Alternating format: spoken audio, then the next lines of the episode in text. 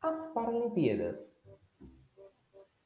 Esta gravação estará armazenada nos arquivos da Junta Web 2021, evento adaptado pela Escola de Ensino Médio em Tempo Integral Maria Tomásia, localizado no bairro Maraponga, em Fortaleza.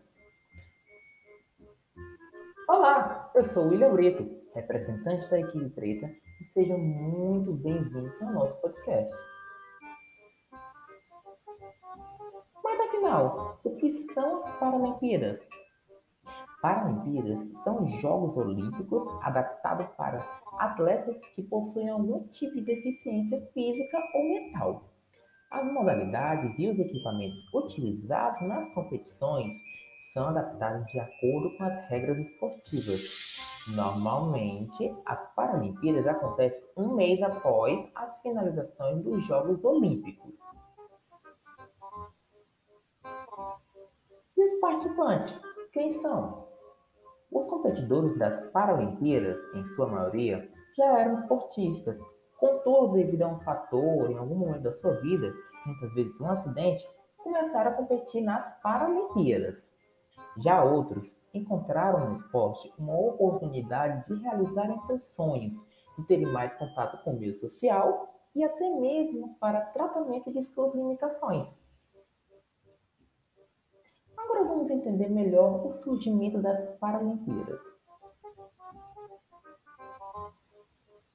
Depois da Segunda Guerra Mundial, vários ex-combatentes tiveram de conviver com lesões obtidas em guerra o neurocirurgião Ludwig Guttmann, que na época trabalhava no Hospital Stuckmann-Devey na, na Grã-Bretanha, ajudava os soldados vindo da guerra não só se recuperar, mas também a aprender a lidar com as dificuldades e limitações que as deficiências trariam às suas vidas.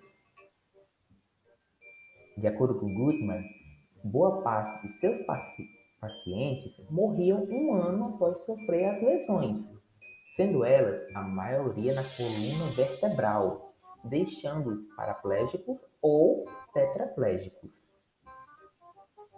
Foi então que o médico decidiu utilizar o esporte como ferramenta de reabilitação aos seus pacientes e percebeu que, além de lhes dar mais ânimo, sua expectativa de vida aumentou e também ajudou na melhor reentrada ao meio social onde se encontravam.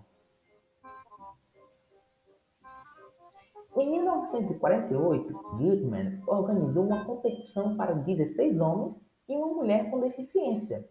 A primeira modalidade foi o tiro com arco. As primeiras Paralimpíadas aconteceram em 1960, na cidade de Roma, e trouxe atletas de 23 países. deu o desenvolvimento das Paralimpíadas ao longo dos anos. Desde a primeira realização dos Jogos em 1960 até 2016, a competição cresceu muito. Nos Jogos Paralímpicos de Verão de Roma, participaram em torno de 400 atletas. Nos Jogos Rio 2016, houve mais de 4 mil atletas de 176 países. As Paralimpíadas contam com 27 modalidades, entre elas atletismo, basquete em cadeira de rodas, bocha, ciclismo, futebol de cinco, natação e vôlei sentado. Os atletas que competem podem possuir deficiências visuais, auditivas, mentais e físicas incluindo aqueles que não possuem algum membro. E a participação do Brasil? A primeira Paralimpíada com a participação do Brasil foi em 1976, na Alemanha, com 20 atletas homens. A primeira apresentação dos melhores finalistas dos Jogos do Brasil foi na edição seguinte, no Canadá, que foi também quando a primeira mulher brasileira e atleta participou dos Jogos. Nas Paralimpíadas de Atenas, em 2004, o Brasil conquistou um novo recorde de 16 medalhas de ouro e levou mais 12 de prata e 7 de bronze. classificando como 14º país no ranking geral. Nos Jogos de Pequim, os atletas paralímpicos brasileiros obtiveram um ótimo desenvolvimento e, por essa razão, o Brasil ficou classificado entre os 10 melhores países no ranking de medalhas. Superações. Dentre milhares de histórias de superações, aqui temos uma para você. E veja o quão forte a vontade de mudar e vencer as limitações pode ser. Terezinha Guilhermina. Terezinha Aparecida Guilhermina é uma atleta paralímpica velocista brasileira, especializada nas corridas de 100 metros rasos, 200 metros rasos e 400 metros rasos. Ela nasceu no dia 3 de outubro de 1978, em Betim, Minas Gerais. Ela nasceu com retinose pigmentar, que é uma doença que provoca uma perda gradual da visão. Na época, por não possuir um par de tênis, teve que trocar o atletismo pela natação, logo no início de sua carreira. Entretanto, em 2000, a velocista ganhou um presente tão de sua irmã, os tênis, e voltou às pistas. Com três ouros, uma prata e dois bronzes, Teresina tornou-se uma das maiores vencedoras do país no esporte paralímpico e foi indicada ao prêmio Laureus do Esporte Mundial de Melhor Esportista com Deficiência do Ano. E assim como Guilhermina, outros atletas paralímpicos tiveram suas vidas transformadas positivamente pelo esporte. E por essa razão é importante a visibilidade e a incentivação do governo sobre os Jogos Paralímpicos.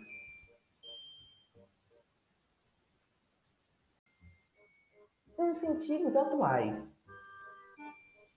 Plano Brasil Medalhas.